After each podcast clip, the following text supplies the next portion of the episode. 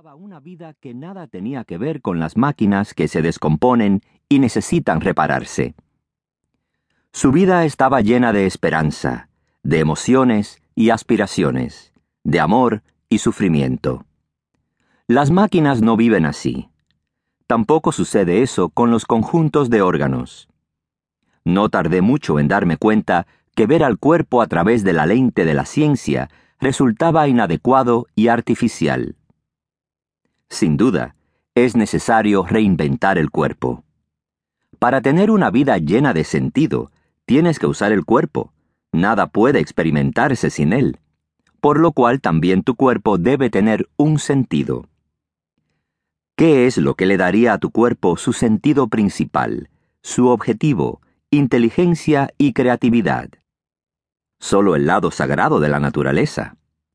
Esto me condujo a la expresión resucita tu alma.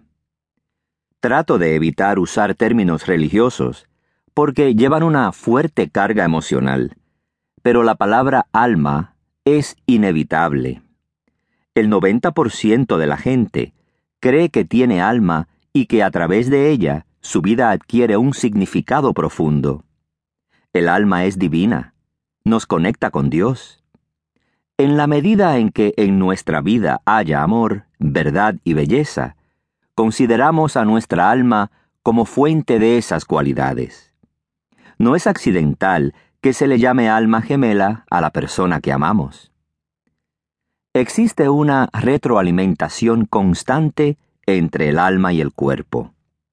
Nosotros inventamos la separación entre los dos y llegamos a creer que esa separación es real.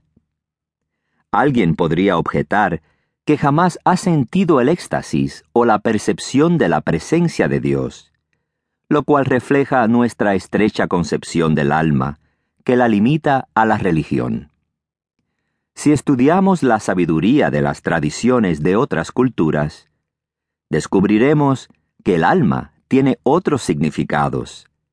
Es la fuente de la vida, la chispa que anima a la materia muerta ella crea a la mente y a las emociones. En otras palabras, el alma es la base misma de la experiencia. Sirve como canal de la creación al desplegarse segundo a segundo. Lo que le confiere importancia a estas elevadas ideas es que todo lo que hace el alma se traduce en un proceso del cuerpo. Literalmente, no se puede tener cuerpo sin alma. Este es el milagro olvidado. Cada uno de nosotros es un alma hecha carne. Quiero probarles que el cuerpo necesita reinventarse y que cada uno tiene el poder de lograrlo. Todas las generaciones han jugueteado con el cuerpo, por raro que parezca. Durante la era precientífica, hubo una profunda desconfianza hacia el cuerpo, que contaba con ínfimas condiciones de salubridad, mala alimentación y una protección de los elementos casi nula para sobrevivir. De tal modo, era normal tener una vida breve, dura, plagada de dolor y enfermedad. Y eso fue exactamente lo que produjo el cuerpo. Las personas vivían un promedio de 30 años y quedaban aterrorizadas de por vida a causa de las enfermedades de la niñez. Nosotros resultamos sumamente beneficiados al pasar de moda este panorama de la vida. Cuando empezamos a esperar más de nuestro cuerpo, dejamos de maltratarlo. En este momento, nuestro cuerpo está listo para el siguiente avance, que lo conectará con su significado, con los valores profundos del alma. No hay razón para privar al cuerpo de amor, belleza, creatividad e inspiración.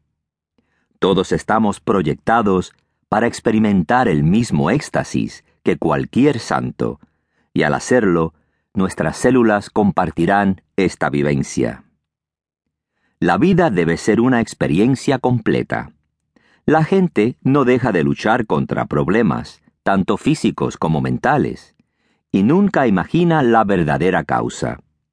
El nexo entre el alma y el cuerpo está roto.